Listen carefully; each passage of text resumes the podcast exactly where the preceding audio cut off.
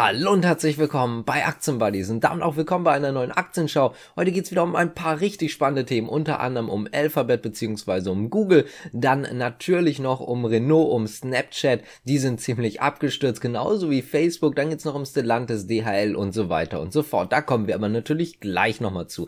Wir fangen jetzt hier direkt einmal an mit dem Top-Thema und zwar Snapchat. Die haben nämlich gestern ihre Quartalzahlen vorgestellt und wurden damit richtig abgestraft. Nicht nur Snapchat, sondern auch zum Beispiel Facebook. Das heißt also, die sind so ein bisschen branchenähnlich und dementsprechend wurde Facebook auch abgestraft. Das Ganze liegt an einer ganz einfachen Nachricht, da komme ich gleich nochmal zu. Wir fangen jetzt mal ganz kurz mit den Zahlen an, denn der Umsatz war leicht unter den Erwartungen. 1,07 Milliarden US-Dollar konnte man tatsächlich vorweisen, 1,1 Milliarden US-Dollar wurde erwartet, heißt also Umsatz nicht wirklich nach Vorstellung. Gewinn hingegen war ganz gut, beziehungsweise eher gesagt Verlust. 5 US-Dollar Cent die Aktie Verlust hat man geschrieben. Erwartet wurden dort 10 US-Dollar Cent Verlust die Aktie. Also doch über den Erwartungen. Was auch nicht wirklich gut war, muss man sagen, ist der Ausblick. Und zwar der Ausblick ins kommende Quartal, also in das laufende Quartal, ins vierte Quartal.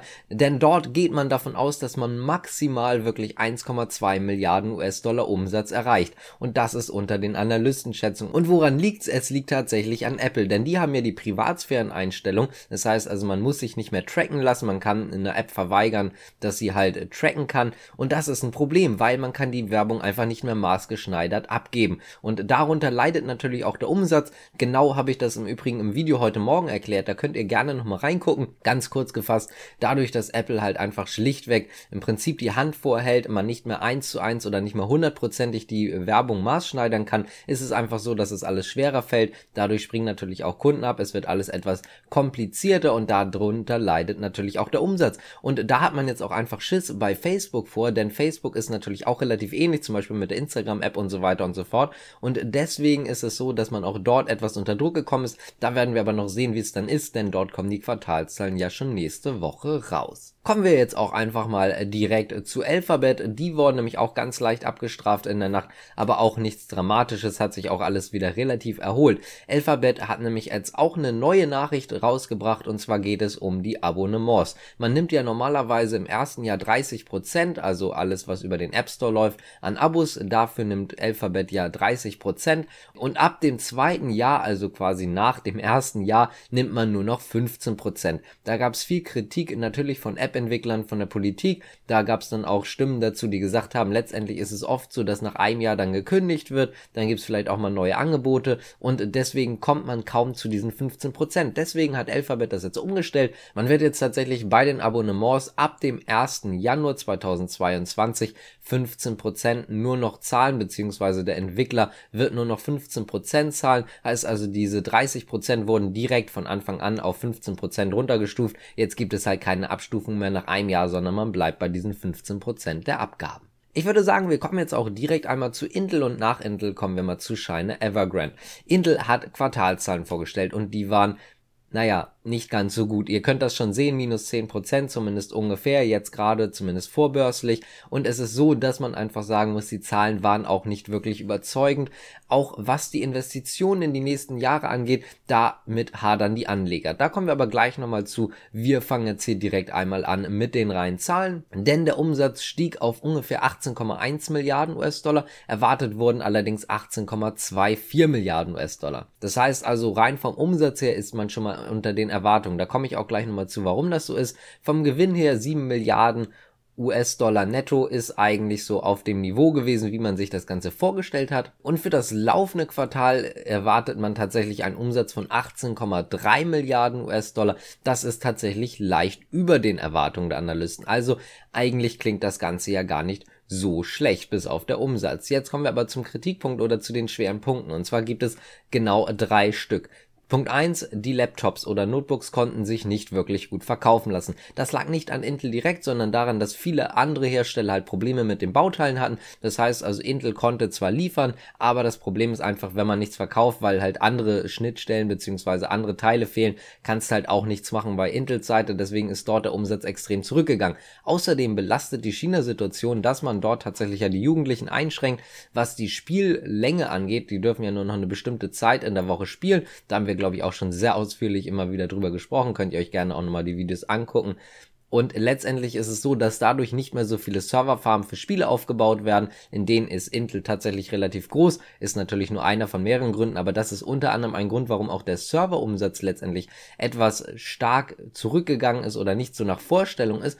Und zu guter Letzt kommen wir dazu, warum die Aktionäre jetzt auch nicht gerade begeistert waren. Man wusste es letztendlich eigentlich schon, aber Intel wird extrem viel Geld investieren. Und zwar extrem viel Geld über die nächsten Jahre, um einfach Entwicklung aufzuholen. Man hat einfach viel verpennt Prozent und um neue Fabriken aufzubauen und so weiter und so fort. Dafür wird man sehr, sehr viel Geld brauchen und dieses Geld, was man natürlich auch brauchen wird, das muss auch irgendwo herkommen und deswegen geht man einfach schlichtweg davon aus, dass das auf die Gewinnmarge gehen wird und auch gehen muss und deswegen sehen wir, dass Intel ein bisschen abgestraft wird. Das gefällt den Aktionären natürlich nicht so, dass das auf den Gewinn gehen wird, aber irgendwoher muss das Geld natürlich kommen. Deswegen also Intel auch stark unter Druck zu den Quartalszahlen. Wenn euch das Ganze gefällt, könnt ihr gerne abonnieren, ihr könnt liken, ihr könnt natürlich auch mal gerne in unserem Shop vorbeigucken. Da freuen wir uns immer drüber. Gibt es viele coole Sachen, vieles hergestellt in Europa, vieles in Amerika. Guckt einfach mal gerne rein. Gibt einen Rabattcode von 15% mit dazu, also einfach mal reingucken. Dann kommen wir jetzt mal zu China Evergrande. Denn laut Berichten von Bloomberg ist es so, dass Insider berichtet haben,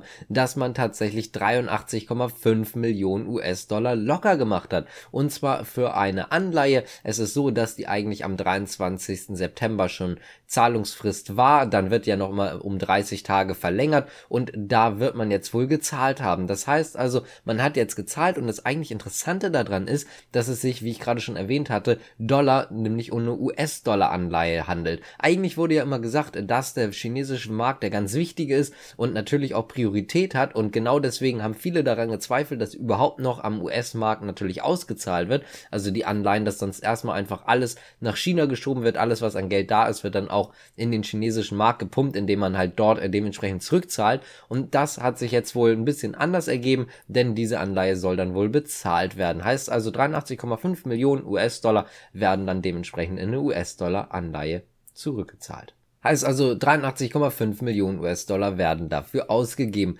Ganz interessant wäre auch gewesen, wenn man das Ganze einfach hätte verstreichen lassen, wäre nicht wirklich positiv gewesen. Denn hätte man nicht zahlen können, wäre halt einfach ein formeller Zahlungsausfall fällig gewesen. Kommen wir mal zum nächsten Thema und zwar DHL beziehungsweise die Deutsche Post. Und DHL hat sich sehr, sehr positiv eigentlich zum Weihnachtsgeschäft geäußert. Deswegen sieht's dort eigentlich ganz gut aus. Denn es ist so, dass man darüber gesprochen hat, klar, letztes Jahr war Lockdown, also viertes Quartal, Letztes Jahr war einfach Lockdown 2020, aber man geht trotzdem davon aus, dass man tatsächlich auf dem gleichen Niveau wie 2020 sein wird, was den Umsatz bzw. die Pakete angeht oder sogar leichter drüber. Man geht jetzt nicht davon aus, dass man das komplett outperformt, aber zumindest, dass man leicht drüber ist und das ist natürlich schon mal eine sehr positive Nachricht. Man hat sich aber auch generell nochmal zu der ganzen Situation geäußert, auch zum ersten Quartal 2022. Dort geht man auch davon aus, dass man zumindest auf dem gleichen Niveau bleiben könnte oder wenn es schlecht kommt, dann tatsächlich leicht unter dem Niveau vom ersten Quartal 2021. Das heißt also, auch dort können wir jetzt sehen, man versucht natürlich an diesem Niveau, an diesem Top-Niveau anzuschließen. Man muss aber dazu sagen, und das hat man auch nochmal erwähnt, dass man das Ganze nicht hundertprozentig absehen kann. Das Problem ist halt einfach, dass es immer mal wieder Probleme gibt, wie zum Beispiel Engpässe. Man geht davon aus, dass man vielleicht nicht mehr so viele Elektronikteile liefern wird und deswegen ist das Ganze sehr, sehr schwer auch für DHL natürlich abzusehen, wie es jetzt in Zukunft aussieht. Deswegen wird man sich mit Prognosen erstmal ein bisschen zurückhalten oder nur ganz, ganz leicht, wie wir jetzt gerade hier merken, ganz, ganz leichte ausgeben, aber es wird jetzt keine genauen Prognosen geben. Kommen wir mal zu L'Oreal, denn die haben tatsächlich ein sehr positives Quartal hinter sich. 8 Milliarden Euro Umsatz haben sie gemacht. Das entspricht einem Wachstum von 13,6 Prozent. Und dazu haben vor allen Dingen Nordamerika, also USA und auch Kanada beigetragen. Die hatten nämlich ein sehr, sehr starkes Wachstum. Zum Beispiel Europa hat da nicht ganz so zu beigetragen. 7,5 Prozent Wachstum, natürlich auch Wachstum, aber halt nicht ansatzweise an diesen 13,6% Gesamtwachstum dran. Heißt also vor allen Dingen Nordamerika hat dazu beigetragen. Und da das Ganze sehr positiv aussieht, hat zum Beispiel auch Bayersdorf sehr, sehr ich sag mal, einen positiven Sprung gemacht, weil man jetzt einfach davon ausgeht, branchennah, dass die auch genauso gut performen werden wie L'Oreal dann. Ich würde sagen, wir kommen jetzt mal zu zwei Autoherstellern. Fangen wir einfach mal an mit Stellantis. Wir hatten ja letzte Woche schon drüber gesprochen. Dort hatte man ja gesagt, man hat eine Absichtserklärung mit LG Energy Solutions unterschrieben. Und zwar möchte man ja eine Fabrik aufbauen mit 40 Gigawattstunden. Und jetzt hat man tatsächlich noch eine Absichtserklärung mit Samsung SDI unterschrieben. Das heißt also, dort möchte man bis 2025 eine Fabrik bauen, genauso wie bei LG Energy Solutions, auch für den nordamerikanischen Markt. Und es ist so, dass man dort einfach schlichtweg erstmal nur 23 Gigawattstunden Produktionskapazität haben möchte. Allerdings soll das Ganze leicht erweiterbar sein auf 40 Gigawattstunden. Damit würden die beiden dann natürlich gleich aufkommen. Bei LG war es äh, von Anfang an 40 Gigawattstunden geplant und wie gesagt Samsung SDI erstmal zumindest 23 Gigawattstunden und dann werden wir sehen, ob dort noch mehr dazukommen wird oder halt nicht. Damit kommen wir dann auch zu Renault, denn die haben richtig Probleme. Im Juli hatte man noch gesagt, dass man letztendlich davon ausgeht, dass 200.000 Fahrzeuge nicht wie geplant vom Band rollen im kompletten Jahr. Jetzt ist es aber so, dass man davon ausgeht, dass es 500.000 Fahrzeuge betreffen wird, weil wir alleine im dritten Quartal jetzt einen Produktionsverlust von 170.000 Fahrzeugen gesehen haben. Das heißt also, hier wird man oder geht man jetzt auch davon aus, dass man um einiges weniger Fahrzeuge an den Mann bringen kann, weil man das einfach nicht produzieren kann. Auch natürlich aufgrund der Halbleitermängel heißt also auch hier spielen die Chips eine sehr, sehr zentrale Rolle, weswegen man das nicht machen kann. Man hat sich jetzt auch nochmal so ein bisschen dazu geäußert, wie es jetzt weitergehen soll. Man wird versuchen, auf Rendite zu achten. Das heißt also eher die Fahrzeuge herstellen, die halt